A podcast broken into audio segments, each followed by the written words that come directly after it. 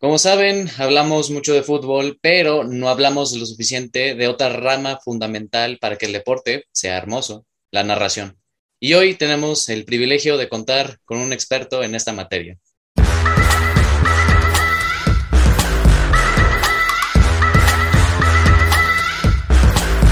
Bienvenidos amigos a una nueva emisión de El Once Inicial. Hoy tenemos un viernes de un capítulo, diría, bastante especial y privilegiado sobre todo, porque bueno, tenemos aquí a una persona extremadamente dotada en esta rama de la narración.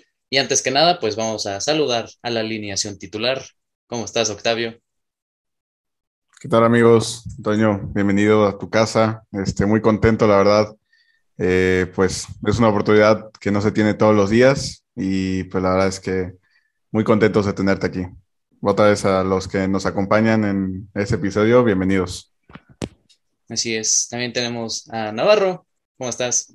¿Qué tal amigos? Aquí otro viernes trayéndoles contenido. Bienvenido, Toño. Espero la pases bien este día. Y bueno, lo de siempre, ya, ya saben la dinámica de siempre, los viernes, un nuevo episodio.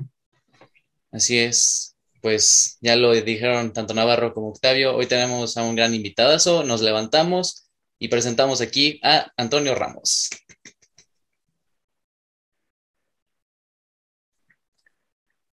¿Cómo están, chavos? Qué gusto saludarlos. Gracias por la invitación, Juan Carlos, Octavio, Eduardo. Eh, ¿Y el, el, once inicial que tienen? ¿Primero línea de cuatro atrás o cómo se ordenan o cómo está el, el once ideal? Pues va, depende a gustos. A mí la verdad me gusta depende del rival, depende del rival. claro. A veces hay que meter el autobús si es un equipo más grande, pero pues, a mí me gusta mucho por extremos, bandas y un 9 fijo, a rematar todo y a clavarlo. Está bien. No, pues de verdad gracias por, por la invitación. Acá estamos para platicar y pasar un buen rato hablando de, de fútbol. Excelente, pues bueno, yo creo que podemos este, empezar con las preguntas que todos ustedes nos, nos pusieron en Instagram. Entonces, pues obviamente en edición aquí saldrán igual sus fotos. Entonces, échatelas, Juan. ¿Qué tenemos hoy? Así es, también aprovechando rolas ahí también para que él nos dé sus preguntas y de lo que nos aportó del día de hoy. Hola Antonio, muy buenas tardes. Eh, me presento, yo soy Rodrigo, soy el, el, integrante faltante de la alineación del once inicial. Por asuntos personales no puedo, eh, no puedo estar con ustedes el día de hoy eh, aquí en, en el podcast, pero eh, también quería aprovechar para hacerte unas preguntas, que, preguntas que nos hacen los seguidores del once inicial. Entonces, sin más preámbulo, te voy a hacer varias preguntas aquí que mis compañeros pues, te van a hacer llegar. La primera pregunta es de, de Guillermo Hernández Peredo, el Power Ranger Rojo, saludos. Y pregunta, ¿qué se espera en esta temporada del equipo más joven de la MLS? Bueno, es, es, es una buena pregunta porque aparte de la juventud,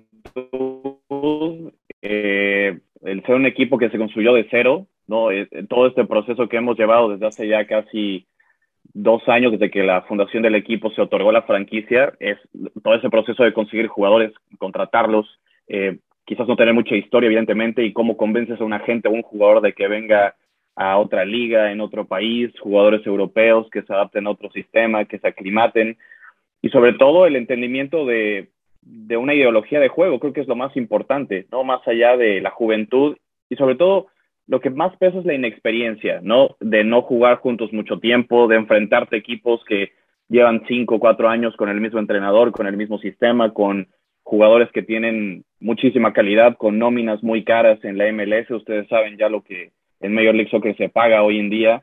Y no solamente son jugadores que vienen a, a pasear o de retiro, ¿no? Ya son cada vez más jugadores que todavía tienen mucha vigencia en, sus carreras en, el fútbol y que a veces ya lo toman como una liga trampolín para Europa o para revalorizarse en su propia selección. O, eh, yo creo que más que la juventud es la, la falta de cohesión con los jugadores, de seguir trabajando el modelo de juego de Miguel Ángel Ramírez, que es un estilo contrastante a toda la MLS, porque en Major League Soccer se juega mucho juego directo, no quiero llamarle pelotazo, pero son, eh, si más vertical, es menos pases para llegar a la portería rival, no es tanta posesión eh, robusta en medio campo, ¿no? Entonces sí es, es un estilo de juego contrastante. Yo creo que eso diría que, que es lo más exigente y el, el, el obstáculo, se puede decir, más grande que está viendo este equipo de irse armando de poco a poco, primero sentar las bases de la idea, que los jugadores se conozcan y como les digo, competir contra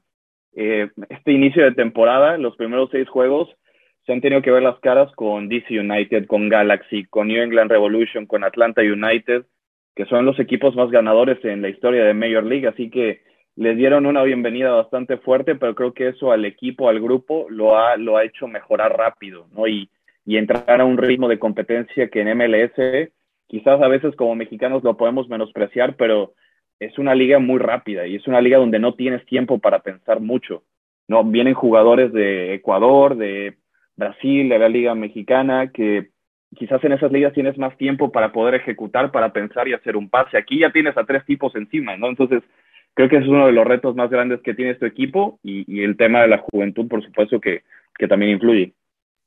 Oye, Toño, platícanos un poco cómo funciona justo lo que comentabas para la creación del equipo.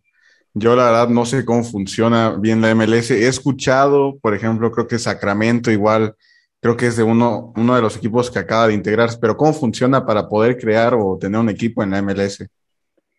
Si Sacramento juega ya el año que viene, es el siguiente equipo de expansión y, Charlotte que debuta apenas ahorita, fíjate, las reglas son bien raras, ¿no? Y es algo que también ha sido un aprendizaje incluso para el director deportivo, para Soran Carneta, que él es croata, y para el propio Miguel Ángel Ramírez, el entrenador, que no es como una liga FIFA normal, ¿no? Porque aparte el calendario es distinto, eh, hay ciertas reglamentaciones financieras como tienen los equipos de NFL, de NBA, estas ligas norteamericanas, o sea, el, modelo financiero del MLS, de cómo contrato, de cómo registro al jugador, sí es muy, muy americana. Y eso es algo que pues en FIFA no, no ves en ninguna otra liga del mundo. Y sí ha sido un reto el entender que tienes un tope salarial, que luego tienes otro concepto financiero que se llama General Allocated Money, que es como aquí le llaman de broma dinero de Monopoly, porque es simplemente más masa salarial para poder pagarle el contrato al jugador y si no tienes ese espacio, no puedes traer a los famosos jugadores franquicia, que son los designated players, que vienen siendo los jugadores que pues van a cambiar el ritmo de, de un equipo, los Carlos Vela, los Insigne, los Jovinco en su momento, el primer designated player para mí fue Cuauhtémoc Blanco cuando llegó al Chicago Fire, entonces sí es bien interesante ver cómo gente de mucho fútbol, de muchísimo conocimiento de durante toda su vida y en todo el mundo, se tienen que venir a adaptar a un modelo donde tratan de hacer la liga muy equiparable y muy competitiva. Obviamente, si tienes lana y pones el dinero en la mesa, pues te vas a traer siempre a los mejores jugadores, pero siempre regulado con el, con el tope salarial y todos los registros especiales que hay en un roster de, de MLS. Creo que ese también es uno de los retos bien, bien interesantes que no solo equipos de expansión, sino cualquier equipo de MLS se está, se está enfrentando. Y por ejemplo, pues también la MLS maneja como la NFL, la NBA y la MLB, pues todo el tema del draft. Entonces, no sé si nos puedas, sobre todo a la gente que les puedas explicar cómo funciona pues todo esto del draft también en el fútbol de los Estados Unidos. O sea, una persona, una joven promesa del colegial, que de repente pues lo acomoden en otro equipo del MLS. ¿Cómo más o menos funcionaría? Es, muy buena pregunta y es bien interesante porque nosotros tenemos el concepto del draft de la NBA y del NFL como jugadores novatos que van a venir a romperle y que van a ser de impacto inmediato en los, en los equipos, ¿no? En MLS es muy diferente porque el talento en universidades acá por lo general ya se va eh, canalizando por otro lado, llega un agente y desde antes con un, no sé, hay casos de un equipo escocés, no recuerdo si era el Rangers o Celtic, que ya había escauteado al mejor jugador colegial de este año, pero no entró al draft porque ya se lo llevaron allá, entonces ya tienen un preacuerdo. O sea, el, el, el, encontrar talento en, en, Estados Unidos para fútbol es, es, muchísimo el talento que hay, pero no tienen el mismo impacto los novatos en la MLS que se meten al draft, o sea, los chicos que son elegibles para el super draft de la MLS, que Charlotte, por ejemplo, pues tuvo la primera selección global este año. Eh, firmamos a a Ben Bender, que es un chico de la Universidad de Maryland, que honestamente está jugando como si tuviera 25 años, tiene una madurez increíble, ya lleva, lleva un gol y tres asistencias. Eh, tampoco hay que apresurarle mucho los procesos de madurez a estos, a estos chavos, pero eh, simplemente eh, tratan de igualar el mismo modelo de draft de NFL y de NBA. No hay tantas rondas, solamente hay tres rondas y, evidentemente si hay un equipo de expansión, pues le dan la primera selección colegial. Pero, como les digo, no tienen los novatos de, de college el mismo impacto en MLS que en NFL y, NBA, porque el talento es otro. Eh, los visores, como les digo, se llevan a los mejores jugadores de las, de las universidades acá y, y se van a Europa. ¿no? Eso es otro tema que, que, Estados Unidos, bueno, la cantidad de talento de fútbol que ha exportado es, es ya de, de reconocerse. Sí, pues el mismo Ricardo Pepi pues, recién salió de, de, Dallas, si no estoy mal, al Augsburgo y de una transferencia sí. histórica en la, sí, sí. en la no, y así nos podemos. Vienen más, vienen más jugadores, ¿no? Mike Robinson de Atlanta, que es el lateral derecho este, que viene a jugar este fin de semana, jugador de selección nacional, seguramente se va a ir a, a Europa. Y hay muchos de esos, por ejemplo, Pepi sí es un caso que debuta en MLS, pero no, no vino a través del draft. Eso, eso es muy interesante. Como les digo, sí, sí se maneja un poquito el sorteo colegial diferente a otras ligas, porque hay, también acá hay fuerzas básicas, como les llaman academies, ¿no? Y tienen eh, el, el, equipo reserva, como el equipo B, entonces ellos tratan de canalizar talento por otros lados, pero eh, pues sí, la base de colegial sigue siendo muy fuerte, pero este tipo de jugadores, ¿no? Los Weston McKinney, eh, Ricardo Pepi, Gio Reina, no, claro, todos ellos pasaron por un proceso colegial, pero no necesariamente fueron drafteados en la primera selección global y, la están rompiendo luego en Europa. Su proceso es, es distinto. Oye, Toño, y justamente eh, algo que comentabas ahorita que apenas están iniciando en la MLS, me, bueno, uno de nuestros seguidores, Ray Maga, saludos, nos preguntaba que él es súper fan de la NFL y de igual de, del fútbol, pero nos pregunta que cómo, o sea, cómo la ciudad vio, vivió el romper un récord de asistencia en donde pues en ahí predomina la NFL y pues llega un equipo de fútbol, soccer, que no es un deporte principal en Estados Unidos y rompe asistencia. ¿Cómo fue vivir eso? Sí, fue increíble, ¿no? La energía que hubo esa noche en el estadio. También fue un trabajo de muchos meses de planeación, de venta de boletos, de venderle la idea a la gente del equipo. Eh, juegan en el Bank of America, que tiene capacidad para 77 mil personas, que eh, no todos los equipos de MLS juegan en un estadio con tanto aforo. Atlanta United sí juega en el estadio de los Falcons porque es el mismo dueño, como el caso de Panthers y Charles FC, David Tepper es el mismo dueño y aprovechan el, el estadio, pero si se dan cuenta, el resto de, de, los, de, los, de los campos en, en MLS son estadios de 20 mil, eh, 30 mil espectadores, ¿no? Porque lo tratan de hacer que sí se llene el estadio con ese aforo y que estés más cerca del jugador y que haya mucha más energía y más ambiente y lo concentres en la parte como cercana de la cancha para, para que la gente disfrute de, del partido.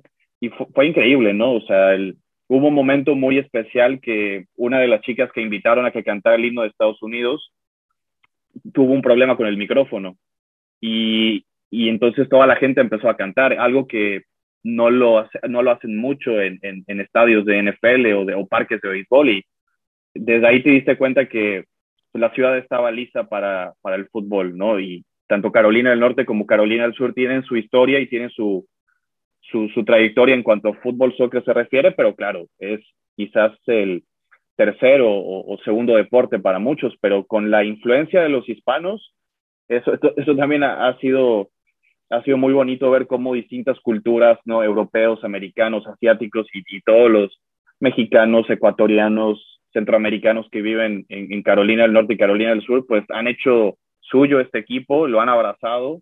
Y bueno, una cosa es el fútbol americano y otra cosa es nuestro fútbol, ¿no? Y tanta gente que extraña ir al estadio con su familia en México y que aquí tuvo que venirse por trabajo y ahora tiene todos los domingos un, un equipo para venirlo a ver y apoyar con su familia, para ellos significa mucho y alrededor de, del estadio ves tacos, aguas de Jamaica, de horchata, ves banderas de América, de Santos, de, o sea, es otro ambiente, ¿no? Y eh, es, es, es, lo bonito que, que, le ha dado esta ciudad, le ha dado muchísima vida a Charlotte FC, y, ver también cómo muchos jugadores de los Hornets de la NBA, jugadores de los Panthers, se están involucrando con Charlotte FC, pues eso, eso eh, gusta mucho el, el, ver cómo el resto de los deportistas de la ciudad están también apoyando al nuevo equipo de, de fútbol. Y eso yo creo que podría ser como el factor especial, ¿no? Que podría tener Charlotte en los próximos años, porque, por ejemplo, Miami, aunque sea una nueva franquicia, como que todavía siento yo que le cuesta tantito agarrar como su propia identidad. Identidad que ya también agarró de volada LAFC con Galaxy y el tráfico y todo lo que conlleva ese partido. Entonces, igual yo creo que con el eh, factor de la NFL, igual eso puede hacer que toda la lo que se concentra en Carolina sea un ambiente también increíble, ¿no?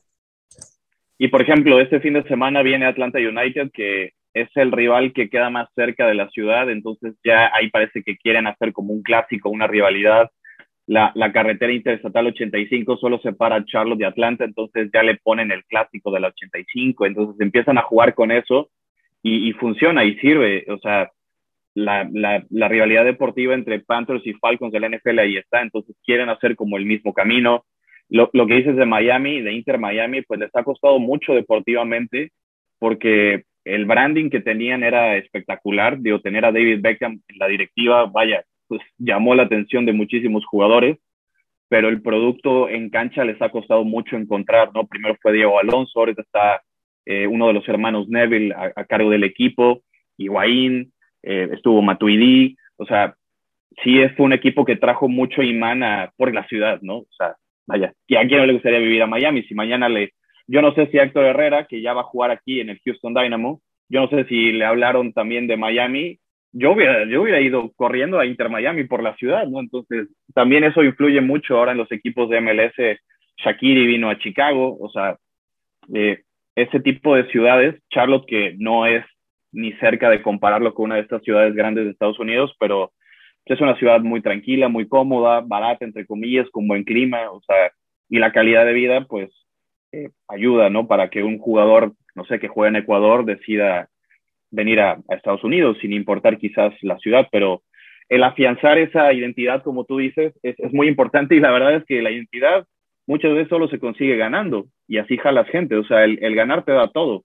Y este es un proceso que, que igual el equipo no podemos decir que esté cerca ni mucho menos de competir o estar en playoff porque hay que establecer primero las bases, pero créeme que la mejor manera de, generar fanaticada de identidad no hay otra más que ganar y así que eh, esperemos que eso se dé pronto.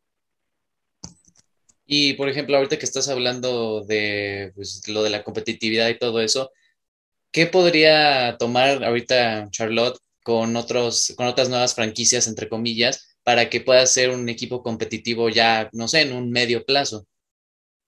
O sea, ¿qué modelo podrían ellos tomar para poder eh, competir mejor? Ándale. Yo creo que mucho es, y, hoy justamente lo decía Miguel Ángel Ramírez en, la rueda de prensa que estuvimos ahí con él, eh, lo, comparaba mucho con el proceso que tuvo Austin, que, que Austin ya llegó a playoff la semana, perdón, la temporada pasada y es un equipo de recién expansión. Y tú empiezas a ver la base que tenían en su temporada inaugural y el tipo de jugadores ahora que, que llevaron, ¿no? Está por ahí Cecilio Domínguez, que, estuvo en, en, el América, de Driussi, tienen, tienen un tridente argentino muy importante y mucho es de verdad tener paciencia y entender que, que las cosas difícilmente se construyen de, de, la noche a la mañana. Ha habido equipos que sí tienen este éxito. Atlanta United es el equipo de expansión que más rápido fue campeón con Tata Martino en su segundo año, entonces, pero porque hubo una inversión fuerte, ¿no? E, ese tipo de, de jugadores que, que cuestan, ¿no? Pues hay que, hay que poner la plata ahí para que se haga la diferencia en, en, en un campo, ¿no? Pero yo soy muy confiado que el estilo de juego de Miguel Ángel Ramírez y, el trabajo en cancha que él pone, y, lo he visto yo de primera mano en los entrenamientos, pues no, no, hay, no hay mejor que, que, él para iniciar un proyecto desde cero, ¿no? Sobre todo que le gusta él trabajar mucho con fuerzas básicas, con academia. Él estuvo en, Ecuador en Independiente del Valle, los hizo campeón de Copa Sudamericana cuando era un equipo que nadie los pelaba en Ecuador, o sea, ese es el tipo de perfil de gente que tú quieres tener en, en un equipo y eso inicia con, eh, tu filosofía de juego, tus cinco o seis jugadores base, los designated players que van a marcar la diferencia y de ahí en el segundo año es, es seguir aumentando el talento a la plantilla, pero yo diría que mucho es, es, tiempo y trabajo. A veces no, no, hay más que, no hay más que eso. ¿Tú sientes que, o sea, para ti la filosofía se iría más por apostar en tu academia, en tus jugadores, o ser de esos equipos franquicias que van y ponen el dinero y traen jugadores? ¿Cómo sería para ti esa filosofía para que el equipo se vuelva competitivo? Yo creo que de los dos, porque puedes tener jugadores, por ejemplo, el lateral derecho, Jalen Lindsay, tiene 24 años, él nació en Charlotte y tuvo el proceso de el equipo semiprofesional de la ciudad, tuvo el proceso de ir a jugar a préstamo Sporting Kansas City y ahora está de regreso en, su ciudad natal y es el lateral derecho titular. El, contención que tiene el equipo, Bram Bronico, lo mismo, él es de Carolina del Norte, jugó colegial, semiprofesional y MLS en, en Charlotte, entonces ese tipo de jugadores que se van a matar sobre todo por la playera y por la ciudad, te ayuda muchísimo. Eh, ben Bender, que es otro de los chicos que les decía, de, el novato, ahí tienes tres jugadores jóvenes norteamericanos que están siendo no de tu academia, pero tú los estás siguiendo, puliendo y, y tratando de desarrollarlos a full. Pero también la parte de, de, lana, como les digo, ¿no? O sea, Karol Zwiderski, el polaco, el centro delantero que ha iniciado muy bien la temporada, ya lleva cuatro goles. Bueno, él es el suplente de Lewandowski, nada más y nada menos. O sea, cuando Tito no juegue contra México en el Mundial, lo vamos a ver a Karol, seguramente. Entonces, eh, el otro polaco que está por llegar, Kamil Josviak, jugó la Eurocopa con Polonia, es seleccionado, va a estar en el Mundial. Alan Franco, el, volante ecuatoriano, va a estar en el Mundial. O sea, ese tipo de jugadores de, peso, empiezas a, a, ver lo que hacen en la cancha, lo que hacen en el día a día. Y como te digo, creo que puede ser una muy buena combinación de sigo desarrollando mi gente, pero necesito futbolistas de peso y hay que poner el, dinero sobre la mesa para traer a los que te van a dar la diferencia, ¿no? Eh, lo de Valentín Castellanos, el argentino que está en el New York City FC, que ya se habla para la selección argentina o para que regrese a River o para que se vaya a Europa. Eh, hay muchísimos ejemplos, ¿no? De, de esos jugadores que cambian un partido en un ratito, pero pues ellos sí tienen un signo de pesos muy grande o de dólares en, en la frente y hay que pagarlo. Bueno, yo, te quería preguntar una, dejando un poco de lado lo del equipo de Charlotte, ¿qué, ¿cuál es tu opinión sobre el desempeño de Chicharito Hernández en la MLS? Bueno, yo creo que no encontró mejor momento Javier para, para poder anotar tantos goles y, que le costó después de que, de que regresó de Europa, no tuvo unos buenos primeros meses, pero desde la temporada anterior, lo que está haciendo ahorita, pues, ¿cómo no llamarlo a la selección, no? O sea, es, imposible que que, lo sigan justificando el, no llamado, que a mí me parece que va más por un tema de grupo, ¿no? Que debe haber algún problema ahí que algunos del, del grupo de la selección no, no, no, no tengan este, la mejor de las relaciones con Chicharo y no creo que todo sea problema de Tata Martino, que él sea el que dice yo no quiero que venga, porque para una decisión de esa magnitud, cuando necesitas tanto gol y tienes a tu máximo goleador en la historia de la selección en este ritmo y con esta racha y que no lo llames, no hay decisión de un entrenador, sobre todo seleccionado nacional, que no venga respaldada por el grupo. Entonces, eso, eso dice mucho. Por eso es que yo no creo que eso solo sea de que ah, el Tata no lo quiere traer. Y si Torrado le dijo, oye, Gerardo, tráelo porque ve lo que está haciendo.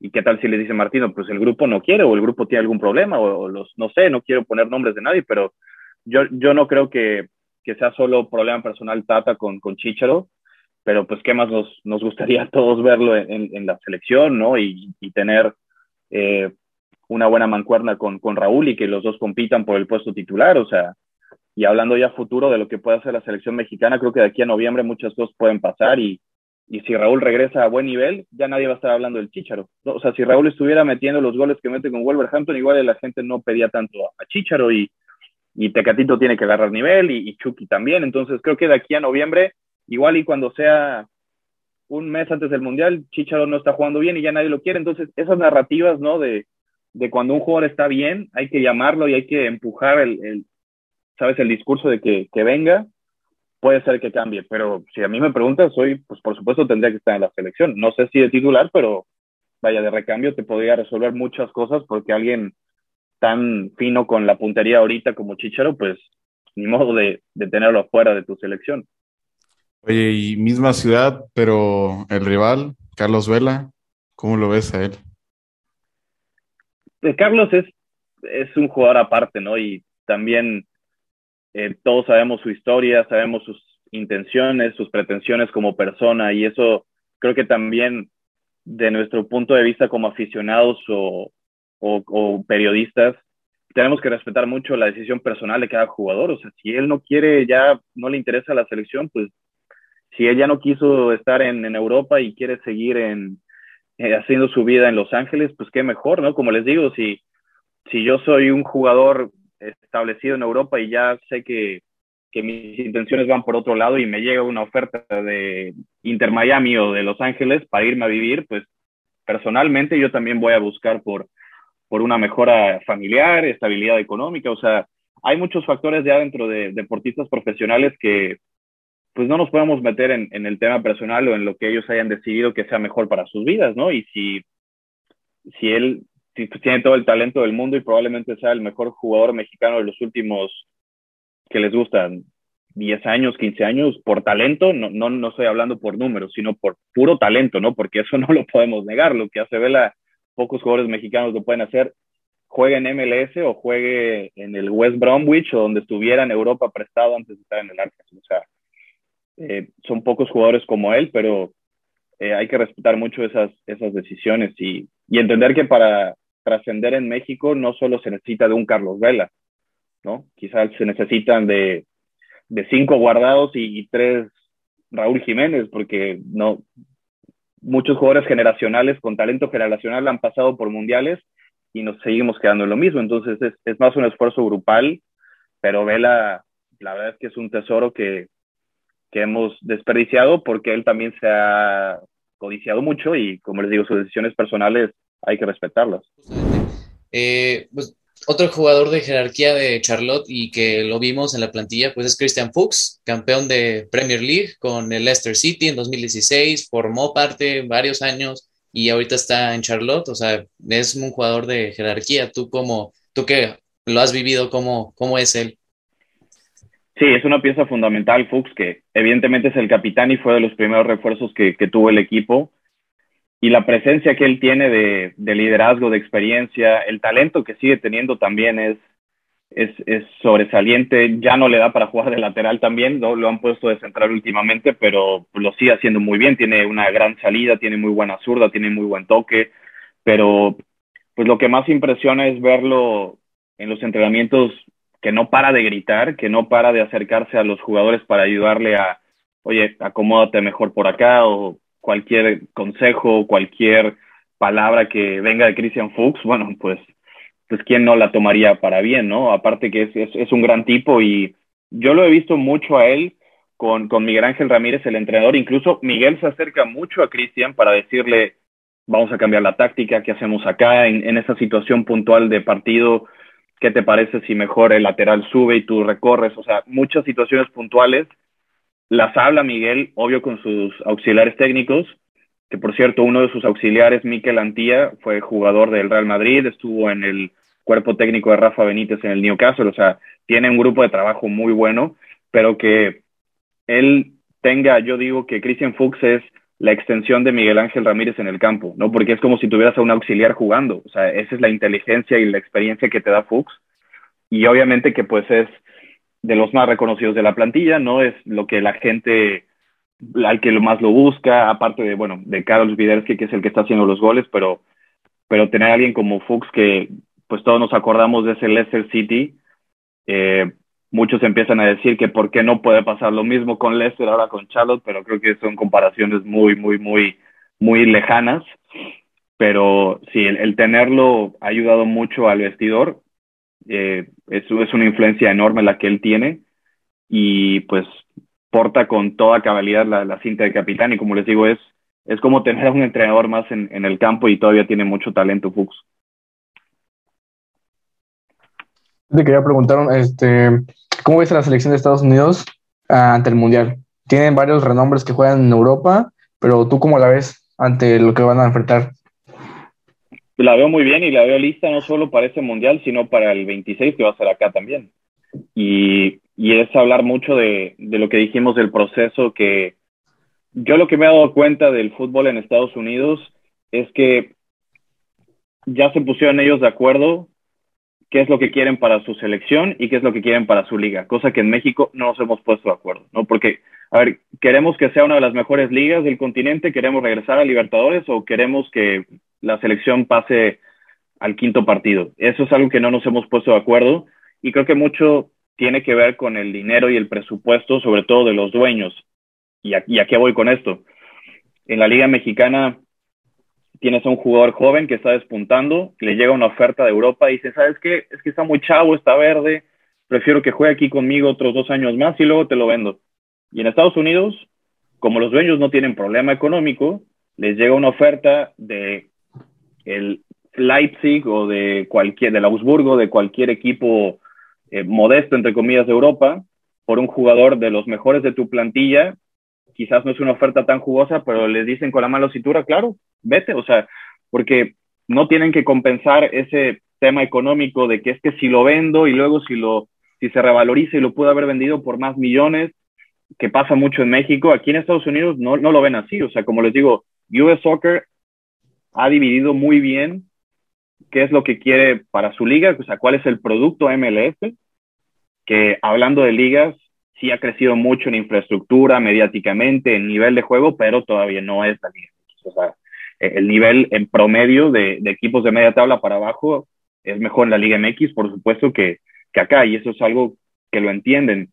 Pero e, esa división de qué es lo que quiero para la selección y qué es lo que quiero para la Liga Es algo que, que en México dudo que nos vayamos a poner de acuerdo por este tema de presupuestos, que los dueños no limiten al talento mexicano para que se vaya a Europa, porque en Estados Unidos les dan puerta abierta, ¿no? Porque les digo, pues no, no tienen ningún problema en venderlos baratos, porque saben que si los reposicionas en Europa a temprana edad, pues ahí está el tema de Gio Reina, ¿no? Giovanni Reina que se acaba de lesionar lamentablemente, eh, pero son jugadores que salieron bien vendidos a secas, no en cantidades estratosféricas, pero que ahora con el roce internacional pues, no hay nada mejor que eso.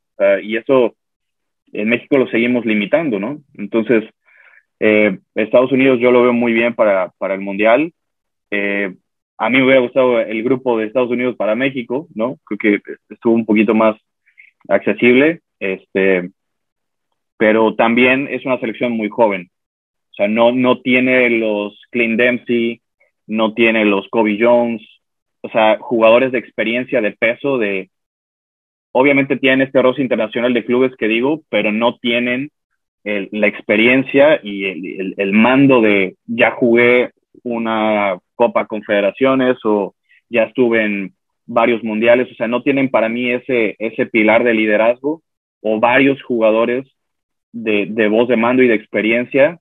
Quizás el que podríamos hablar que tiene más jerarquía podría ser eh, Pulisic, eh, no, no hay, digo, McKenny también juega en la Juve, pero, o sea, no están los Eddie Pope, los Donovan, no, e, esos de la selección americana que en, mundiales o incluso en las propias eliminatorias sentías esa presencia. Es una generación muy talentosa y poco a poco todos esos chavos van a ganar ese rol de, de líder y, de madurez, pero siento que para una Copa del Mundo muchas veces necesitas jugadores más hechos y, más cuajados, tanto personal, mental y futbolísticamente que, eh, que lo que tiene hoy Estados Unidos. Van a competir y, lo van a hacer bien, pero pues en una de esas llegan mucho más lejos para el 2026 que, que en este. Creo que esa es, esa es la meta, ¿no? El, que el mundial que es acá en Estados Unidos para ellos lo exploten y puedan hacer algo histórico con una generación que ya va a tener un mundial encima, pero ya va a tener mucha experiencia, así que siento que les hace falta todavía ese calibre de,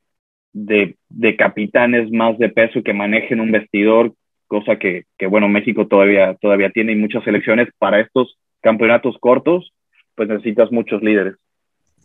Y lo mismo con entrenadores, ¿no? Yo diría que también es una parte que no se habla mucho, pero por ejemplo, pues el seleccionador de Estados Unidos, Greg Berharter, está haciendo un trabajo bueno. Lo mismo Jesse Marsh con todo lo que está haciendo con Red Bull y ahorita con el Leeds United eh, intentando salvarlos. Pero, por ejemplo, pues obviamente son los nombres más famosos, pero hay otra, otros entrenadores de Estados Unidos que también están haciendo como ese mismo proceso o de los que hay que echarles el ojo que podrían también ser prometedores en la dirección técnica. Honestamente, te mentiría si, si te digo que, que sé y que hay nombres, eh, pero muchos son también del tipo de, escuela alemana, ¿no? Porque hay mucha influencia de, los que ya mencionaste que tienen recorrido en Alemania. Eh, y bueno, el, de siempre, ¿no? Bruce Arena, que no, no es como que tenga una, una ramificación de muchos entrenadores bajo su, su árbol no genealógico de, entrenadores o de auxiliares, pero yo creo que, bueno, Bob Bradley también eh, sería, sería uno de ellos que, que, bueno, ya pasó por Estados Unidos, que, que ahorita está en Toronto y dirige a su hijo allá en, en, el equipo de, Toronto, pero realmente desconozco si hay más de esa camada de entrenadores jóvenes que, que se estén probando en, en Estados Unidos o ya traten de, buscar algo afuera, ¿no? Cosa que en México también necesita mucho renovarse la baraja de entrenadores y eh, Nacho Ambriz ahorita que se animó a salir, le, le, jugó una malísima pasada eh, en estar allá en España, tuvo muchísimos problemas directivos, o sea, eh, ojalá poco a poco más entrenadores mexicanos también se animen a, a dar ese paso como muchos entrenadores americanos lo están haciendo.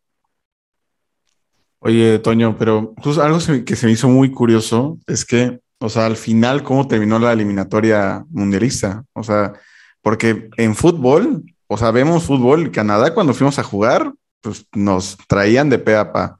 Estados Unidos también no es como que metí, pero al, al, final ves los puntos y es donde, pues, no terminas entendiendo, ¿no? México, la verdad, no jugando a muchísima idea de qué está pasando y terminamos segundo así de la nada. Y empatados con Canadá en puntos, o sea. Imagínate.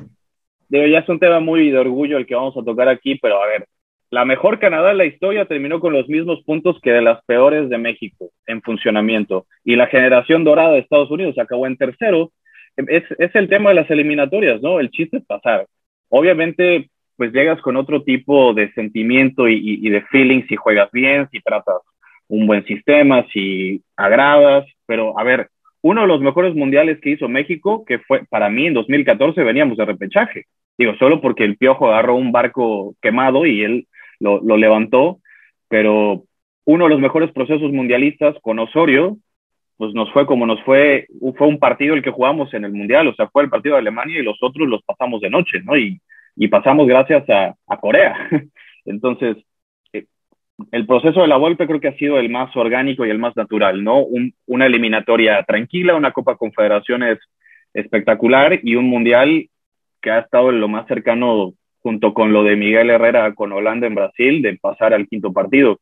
Entonces creo que las eliminatorias no dictan lo que va a pasar en una Copa del Mundo y menos en CONCACAF, porque como les digo, pues esto es un Mundial distinto porque vas a tener mucho tiempo de de preparación y muchos meses de cambios en jugadores, en rendimiento individual de muchos jugadores de aquí hasta noviembre, porque este mundial pues va a ser en, en, en invierno y digo, cosa, cosa rara para nosotros, pero sí, yo creo que no, no podemos decir que el tema de eliminatorias va a condenar a Canadá, a Estados Unidos o a México en, en el mundial, pero yo, yo también decía lo mismo, ¿no? Es, eh, si hubieras querido pasar con una mejor sensación de juego, con una idea más eh, clara de a qué quieres competir con, con el Tata Martino. Creo que se tienen que rescatar individualmente muchos jugadores, pero sí, o sea, al final esto en eliminatorias de resultados, ¿no? Yo siempre he cuidado y, y procuraré mucho más siempre las formas y el proceso que el resultado, pero al final, pues los números ahí estuvieron y claro que Canadá te deja una mejor sensación, incluso Estados Unidos, pero pues echaron tantas campanas al vuelo que no hubo al final en puntos una diferencia sustancial de forma de juego al puntaje de la eliminatoria, pero ya lo veremos en el Mundial. Oye, y justo hablando del Mundial, ¿cómo ves nuestro grupo? ¿Cómo ves México? ¿Crees que nos podamos poner de segundos contra Polonia? ¿Ponerle un partido a Argentina? ¿Qué, qué sensaciones tienes? Yo creo que el calendario es más difícil que el grupo. Y el grupo es un grupo serio, es un grupo sólido. ¿Y, a qué me refiero que el calendario me preocupa más? Porque te juegas todos del partido uno con Polonia. O sea, Polonia es tu rival por el segundo puesto. Y si por alguna razón no empiezas mal, vas al segundo juego contra Argentina, que obviamente lo vemos hoy difícil incluso sacar un punto. Así que hay un escenario hipotético en donde puede llegar México contra el rival más fácil en un escenario casi eliminado.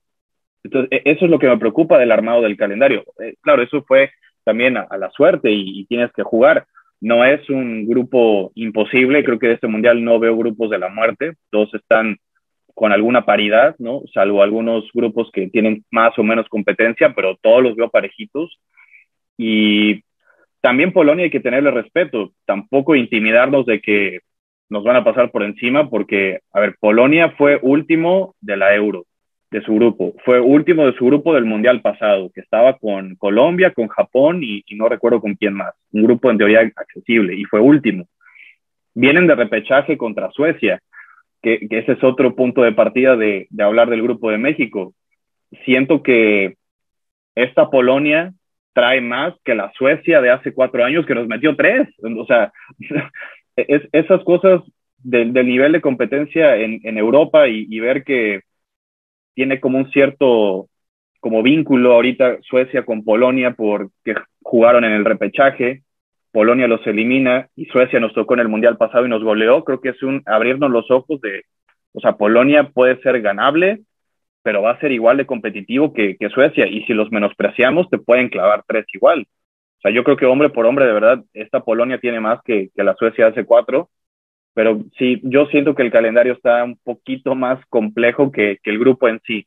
O el grupo que Argentina le hemos competido bien, se le ha jugado bien Argentina en, en partidos de Copa América y en mundiales, pero bueno, la onza que tiene Argentina es, es, es otra, ¿no? Y eh, los manejos de partido, los argentinos eso, eso lo dominan y más una selección que lleva más de 30 partidos invicta en, en los últimos juegos de, eliminatoria y Copa América, entonces va a ser va a ser complicado Argentina y bueno, Arabia Saudita con sus limitaciones, con su inferioridad, pues creo que, que México es el partido que podría decir ganable, pero no tiene nada asegurado en el Mundial y como te digo, no quiero, no quiero ser ave de mal agüero, pero puede ser que contra Arabia Saudita llegues y no te juegues nada, así que el partido con Polonia es clave, ¿no? Ahí, ahí te juegas todo.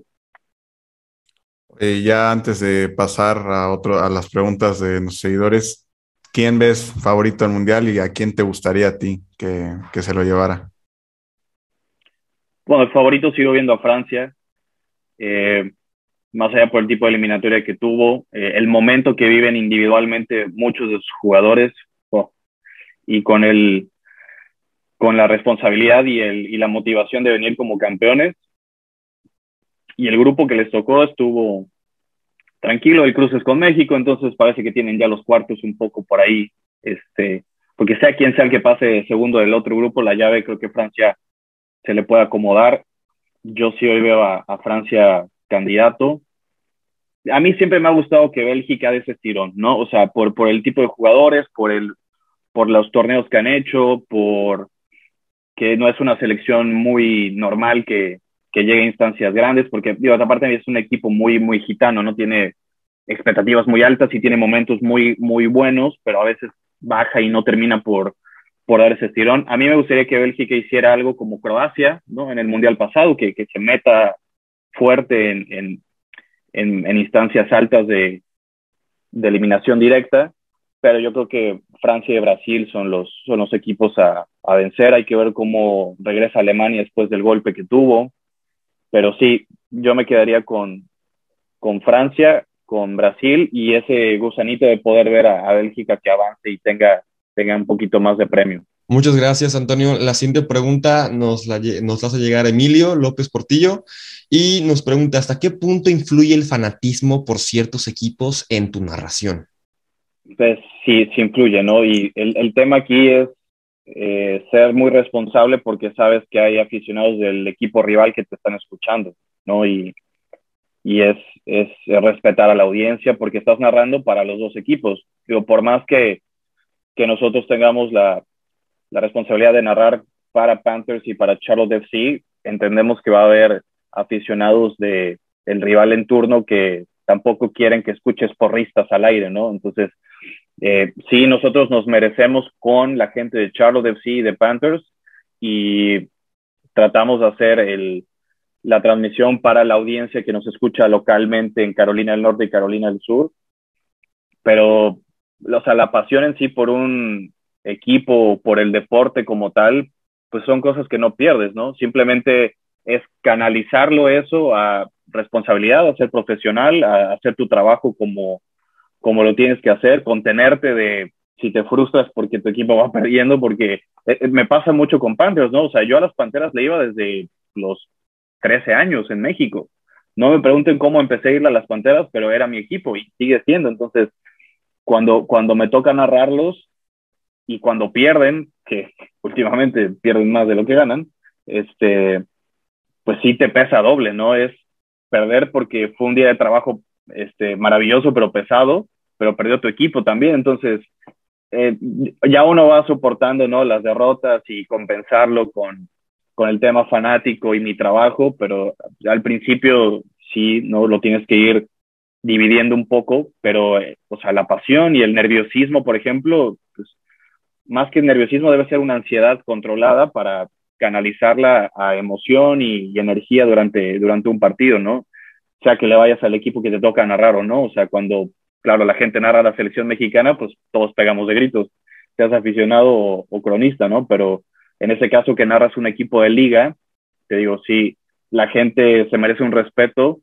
sobre todo del aficionado del equipo rival.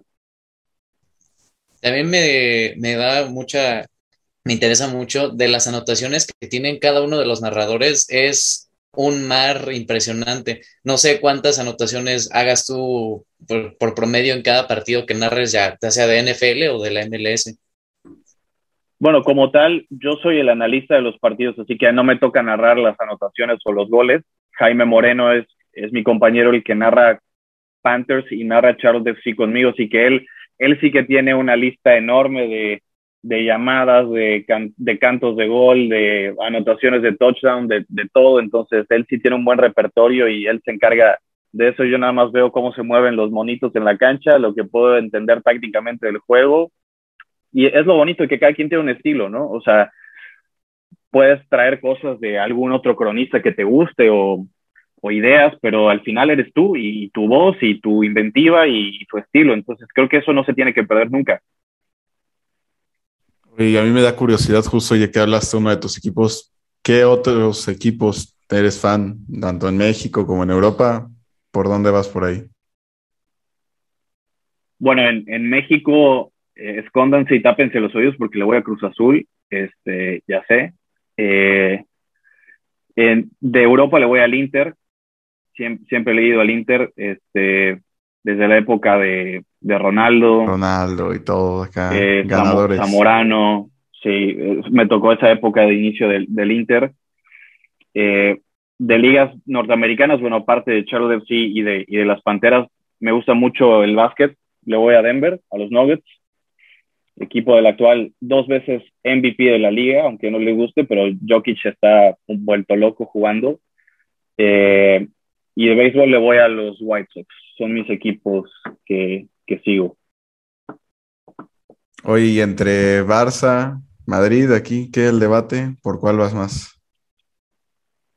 Sí, o sea, no, no quiero decir que me den igual, pero fue tanta la moda de Barcelona-Real Madrid que qué bueno que empiecen a perder y que sean equipos terrenales. Es lo único que quiero, que que los dos sufran lo que sufrimos los aficionados al Inter, lo que sufrimos los aficionados al United, el aficionado del, equipo que tú me digas, ¿no? Al final, pues digo, no solo fue Messi y Cristiano, fueron gestiones excelentes alrededor de Messi y Cristiano lo, que los hizo esta rivalidad global y creo que no hay rivalidad en ningún otro deporte que, que se compare con lo que ya generó la liga con, con Real Madrid y Barcelona, no solo de lo que había antes, pero yo creo que sí hay un antes y un después de la rivalidad de Barcelona-Real Madrid con Cristiano y Messi y con Mourinho y Pep y con Zidane y vaya, y Luis Enrique, vaya.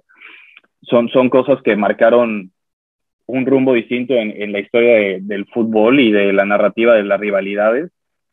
Pero yo sí me decanto más por el Barcelona, por el tipo de, de escuela que tienen, por las inversiones que hacen, por eh, promover mucho más el, la creación de talento, que no está mal el, eh, abrir la cartera y comprar.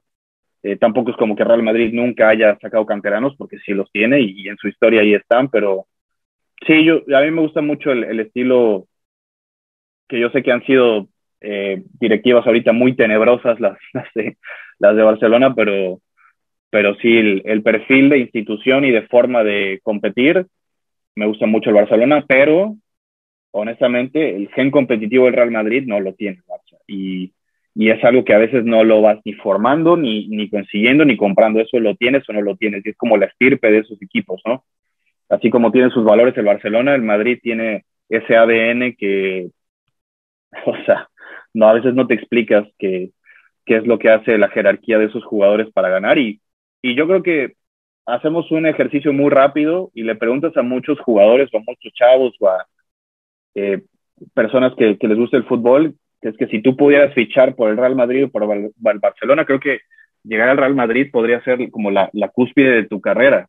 Y, y, eso es parte del estirpe que creo que el Real Madrid sigue y seguirá teniendo, pero sí, yo, yo me decanto un poquito más con, con el Barcelona.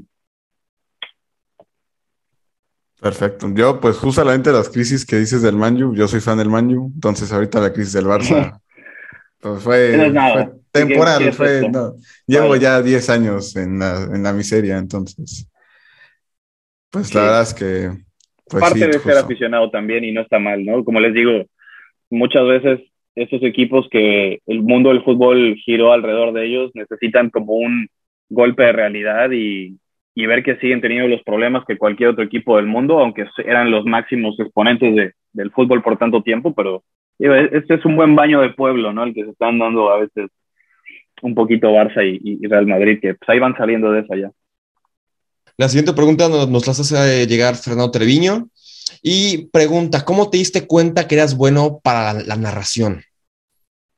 Bueno, creo que me, di cuenta cuando la gente se dio cuenta que me daba una oportunidad y, lo hacía bien, ¿no? O sea, yo tampoco, no, no soy quien para decir que en qué momento fue que dije, ah, esto es lo mío. O sea, sí tuve un, proceso, yo estudié también en la comunicación, eh, tuve una especialidad de, medios, hice algo de periodismo también, entonces cuando pues van saliendo las oportunidades y ves que la gente se acerca a ti y te, y te invitan y te ofrecen algún puesto. Yo empecé trabajando también en radio allá en, Jalapa, en un programa que se llamaba Media Cancha Deportes y ahí fue que mi primera oportunidad, ¿no? Y cuando ves que, que Panteras te habla para decir, oye, pues necesitamos eh, gente en México que lleve nuestros contenidos, nos interesa tu perfil, son las cosas que pues te motivan mucho y te van abriendo los ojos a que pues algo estás haciendo bien y no puedes dejar de seguir haciéndolo bien y prepararte como yo me he preparado toda mi vida solo por estar por eh, en el lugar en el que estoy ahorita. O sea, yo no me conformo con, con nada y, y trato de, de, seguirme preparando como cuando empezaba yo en la Náhuatl y en Jalapa. O sea, es, es lo que yo no quiero cambiar y, y son de las cosas que, yo también lo platicaba hace unos días en otro podcast, que no, no, me gusta normalizar lo que, lo que estoy viviendo, ¿no? O sea, decir que esta es mi rutina, que esto es lo que voy al estadio todos los días. O sea, yo me acuerdo cuando, cuando vine por primera vez al, al Banco of America como aficionado de Panteras y, y, sentí algo, o sea, indescriptible, ¿no? O sea, una emoción tremenda y, y ver que ahora trabajo todos los días ahí es algo que no quiero seguir, no quiero quitarme esa capacidad de asombrarme y de de, seguirme emocionando por estar en el lugar donde, donde me visualicé estar, ¿no? Entonces, pero creo que mucho es el, la autocrítica y el, que uno sepa las limitantes que tiene y las buenas condiciones, porque no solamente es decir, ah, sí, soy buenísimo en esto, o sea, mucho es ser muy real contigo y decir, no eres tan bueno en otra cosa, o sea, lo puedes seguir mejorando o de plano esto no, porque yo pues sí, también soy futbolista frustrado y me hubiera encantado seguir jugando, pero pues no, ya eres tronco. O sea, hay momentos en donde tus debilidades las tienes que notar mucho más que, que tus buenas condiciones o, o, las cosas que la gente te reconoce. Así que es, es más un proceso de, de introspección y de, de decir eh, para qué sí sirvo, para qué puedo mejorar y para qué eh, pues de plano lo, lo, puedo dejar de un lado que no sea lo mío. Es mucha introspección también. Oye, ¿no te has echado ahí una reta con los de Charlotte, ahí en el entrenamiento, que digan, Toño, vente aquí, me muero, me muero de ganas de verdad por aventarme a la cancha y patear una pelota porque tiene años que, que no juego y digo, uno de México de chavo que está en escuelitas y juegas y tienes a tu equipo y tus cuates el fin de semana con las retas. Tengo muchísimo tiempo de, de querer jugar ya vamos a armar una los, los que narramos al equipo, porque hay tres equipos de narración. la tele en inglés, la radio en inglés y nosotros en español que hacemos tele y radio. Entonces, ya, ya estamos armando un equipo de, de los que hacemos la crónica de los partidos de Charles FC para, para meter un equipito por ahí que haga una cancha. Entonces, pero sí, ojalá, ojalá ver un día que le haga falta a Miguel Ángel Ramírez ahí un lateral o que alguien no les do se complete, pues a ver si me invita y me brinco a, a patear un ratito porque sí tengo ganas de, de volver a jugar. ¿Te gusta jugar por la lateral, defensiva? ¿Por dónde te ubicas más? Yo, yo, digo, hay que conocer sus limitaciones y yo soy mucho de estar bien parado, organizar, destruir un poco y repartir y que los talentosos se dediquen. Así que yo jugué, lo último que jugué fue de, de volante o de contención, de lateral, pues no tengo para nada la velocidad de, de estar en la lateral, pero me gusta el medio campo, o sea, no, o sea, soy tipo, ¿qué será? Rafael Van der Vaart, ¿no? Que no se movía mucho, pero zurdo ahí que medio la movía, pero yo soy acomodar, destruir, como cambiazo, ese tipo de jugador soy, no, no crean que la muevo tanto, pero sí, jugaba mucho en medio. Busquets por ahí, ahí te vamos a No, no, Busquets, Busquets ya son palabras mayores, no, ojalá. No, yo soy más guerrero, más obrero, más al, al destruir un poquito. Y a ver, también hablabas de cómo te ofrecieron la oportunidad las Panteras de Carolina. ¿Y tú qué le dirías a tu yo de hace cinco años? O sea, ¿qué sería algo así como, está bien, a eso es lo que va a ocurrir y, y así? Pues yo le diría que, que, que no se deje de preparar y que, que no se desanime de, de las cosas que, que te pueden pasar a, futuro y, yo, yo siempre he tenido la, la, palabra preparación mucho en mi cabeza y lo que haces cuando la gente no te ve es lo más importante que cuando estás en el ojo de todos, ¿no? Porque de lunes a viernes nadie te ve lo que estás haciendo, nadie sabe cómo te preparas, nadie sabe los sacrificios que haces y una de las cosas que le diría es que todos los sacrificios que hiciste valieron la pena, ¿no? Y a veces cuesta y esa parte de tengo que ir a Puebla a narrar los partidos y no me puedo quedar para estar con mi novia o no puedo ir a la boda de mi prima o, o sea, igual y suenan a tonterías y porque hay muchas profesiones que también hacen sacrificios. Todos, incluso cuando estamos en la escuela, sacrificamos algo, ¿no? O sea, tu día a día es, es poner unas cosas por las otras y, y priorizar y saber que a veces pues, puedes quedar mal con alguien, pero si tú tienes un objetivo claro y, lo sigues y esos viajes que te perdiste, esas fiestas, esas partes con tus papás, salidas con tus amigos, o sea, hay muchas cosas que doctores, o sea, cualquier profesionista sacrifica, ¿no?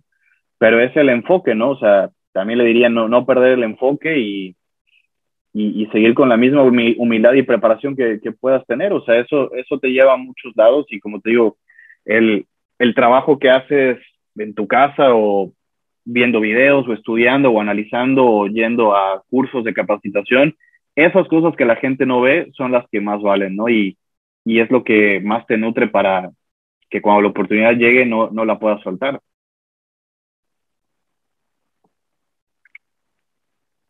Ok, Toño, y a ver unas últimas preguntas antes de pues cerrar. Aquí un poco de relámpago. Este, ¿Messi o Cristiano? No, Messi, Messi, Messi. No eh, por mucho, pero Messi.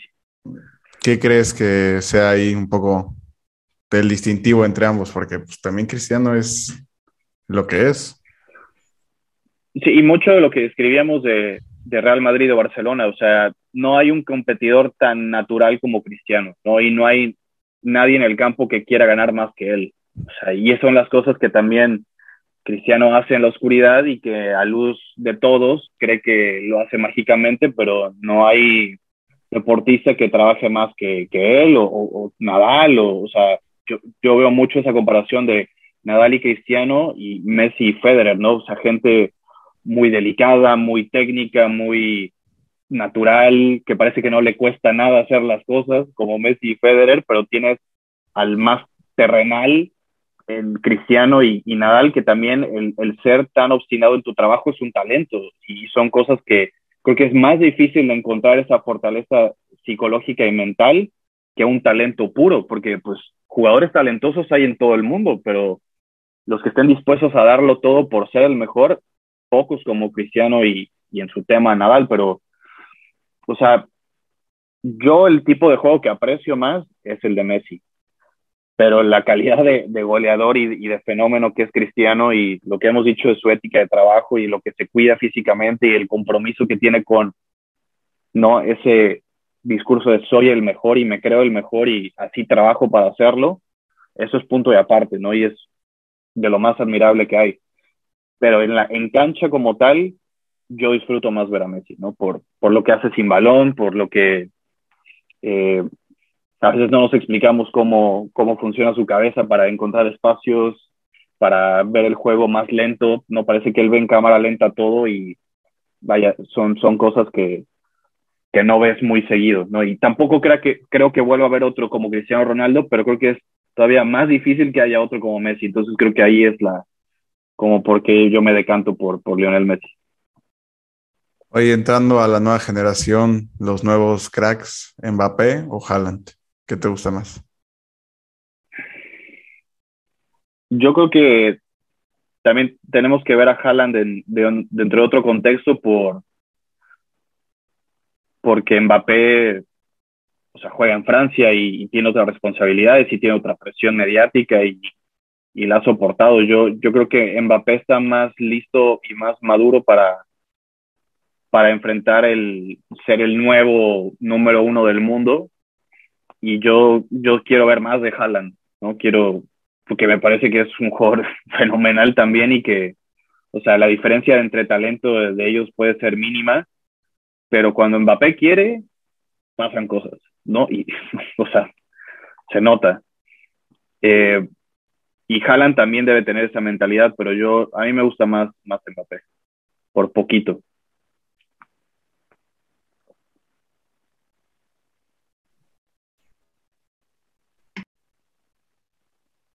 Y, por ejemplo, entre ganar un mundial y un sextete, ¿por cuál te decantarías tú? No, un mundial, por favor. No, el sextete a veces hay trofeos ahí de plástico. O sea, seis son muchos, pero también, o sea, no hay, nada como festejar un, un, mundial. O sea, es pasar a la historia como una de las pocas selecciones, ¿no? Y lo platicaba también la otra vez con un amigo de lo que ha hecho Uruguay, ¿no? Uruguay, un, país con tan poquitos habitantes y la tradición que tienen mundiales. Yo creo que, digo, si le preguntas a Luis Suárez que, le gusta más, si ser campeón con Ecuador o un, otro pues, pues, te voy a decir que un mundial. O sea, creo que el tema del sextete lo siento muy sobrevalorado, honestamente, por, por estos torneos que quizás no tienen tanta trascendencia, pero los tienes que jugar. Tiene su complejidad de en un año ganarlo todo, pero creo que hay más complejidad que en cuatro años te prepares para ganarlo contra los mejores del mundo en una Copa del Mundo. Eh, bueno, igual, este, bueno, a lo mejor no fue buena la comparación de mundial y sextete, pero en caso de un sextete y tricampeón de Champions, ¿qué prefieres? Sí, campeón de Champions, por, por el mismo tema de, de, que creo que dentro del sextete hay muchos eh, torneos que no hay que menospreciarlos, hay que jugarlos y le tienes que dar la misma importancia, pero, o sea, se, lo que hizo el Real Madrid es o ser consistente y dominante en Europa contra los mejores seis del mundo tres años separados y tres años consecutivos. O sea, eso, y en este, en este momento del fútbol, porque no los sextetes, pero no los tripletes del Madrid, de, de Gento y de todos ellos que pues, jugaban contra otro tipo de competencia, ¿no? O, los multicampeonatos europeos de muchos equipos que era otro fútbol y quizás no tenían ni la presión mediática ni la carga de trabajo como la tienen ahora pero ser dominante en la mejor competencia de clubes del mundo tres años seguidos, yo creo que eso, eso a, a Zidane lo ha catapultado como uno de los mejores entrenadores de, nuestra generación, o sea, el, manejo de, de, presión, y yo creo que eso ayudó mucho a ganar el, triplete de, de Champions de, de, tres años seguidos. Yo creo que sin Zidane eso no hubiera pasado. Eso a mí me queda bastante claro. Y para cerrar, Toño, ¿Tú crees y consideras que la MLS va a llegar a superar a la Liga Mexicana en algunos años? Si nos dormimos, sí. Si, si creemos todavía que están lejos, O sea, si esa es la mentalidad de, nuestros directivos, sí. Eh, yo creo que en México sigue habiendo y habrá más talento, pero el, el tema de qué producto quiero para mi liga es muy importante y hoy en día se han dado pasos muy grandes en MLS, en infraestructura y en talento, como les decía, pero nivel de juego, o sea, y la tradición que hay en México también, somos muy injustos con, con la MLS porque es una liga que en el 95, 96 empezó a jugarse y que estuvo a punto de, de suspenderse después de la Copa del Mundo porque no había inversionistas, porque nadie creía que esto pudiera seguir por más de 10 años.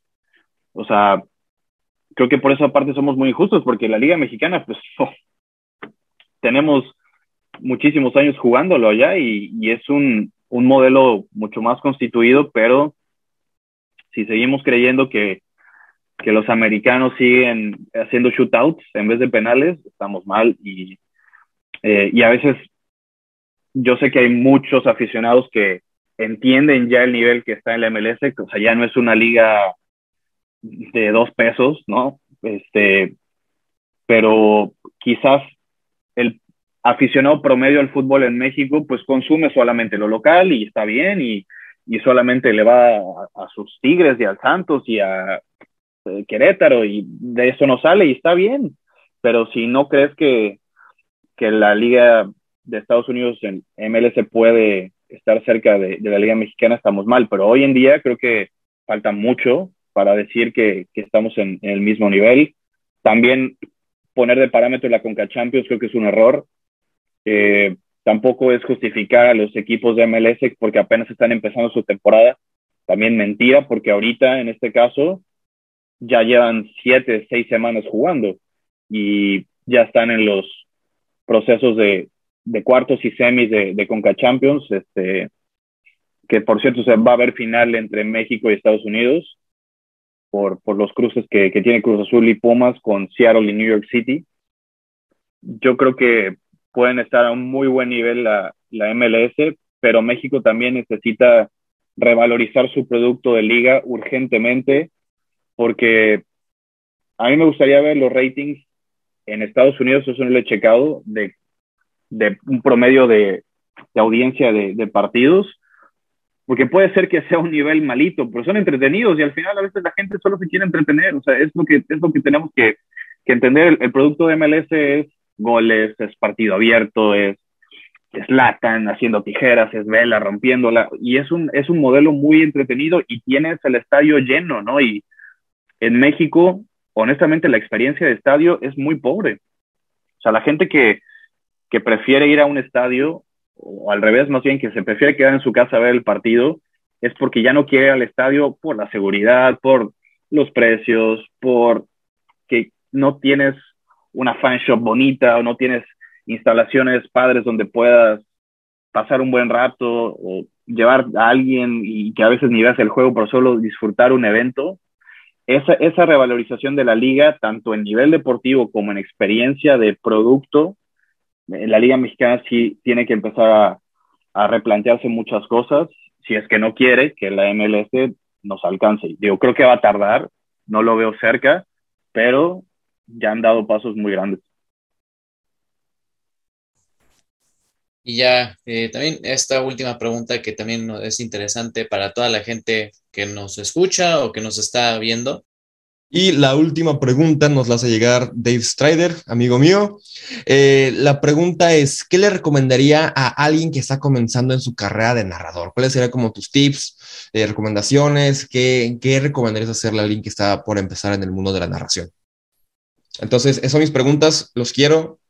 Eh, preparación, como les digo, es como tengas tu manera de, de prepararte. Yo mucho tiempo que traté de, de, enfocarme en esto y dedicarme y decir que, que esto es lo que quería hacer de, de, de mi vida, es eh, empezar a ver partidos de otra manera y no como aficionado y tratar de, de entender el juego de otra manera y acercarte a gente que sabe más que tú. Y una de las recomendaciones, sobre todo en este tema de, del ambiente del medio deportivo, es saber que siempre va a haber alguien que sabe más que tú y el estar dispuesto a aprender, porque en el fútbol a veces somos tan pasionales y cuando tenemos una opinión, creemos que tenemos la razón siempre y, no es así. O sea, hay que estar abiertos a, a, equivocarte mucho, hay que estar abiertos a quitarte el miedo de el micrófono o qué me van a decir o si no les gusta. O sea, eso, eso hay que quitárselo mucho. Eh, pero para mí no, no hay nada más que la preparación. Insisto, cuando tienes una oportunidad y no estás preparado, duele mucho. Entonces, y esa oportunidad a veces no, no, no puede llegar otra vez. Así que es, es lo que yo lo que yo les diría y sobre todo es la autocrítica que mencionaba hace rato, es, es otro punto súper, súper importante para saber hacia dónde puedes ir. Y pues con estas preguntas, primero que nada, agradecemos, te agradecemos a ti, Toño, por estar con nosotros, que aceptaste estar aquí y conversar de todo un poco. De todo un poco, y nos faltaron temas, ¿eh? seguramente, pero gracias por invitarme. Claro que sí, y a todos ustedes, gracias por estar un día más. Denle like, suscríbanse, síganos en todas nuestras redes sociales, las tienen acá en la descripción, tanto Spotify como en YouTube. Nosotros nos vemos en la siguiente. Chao.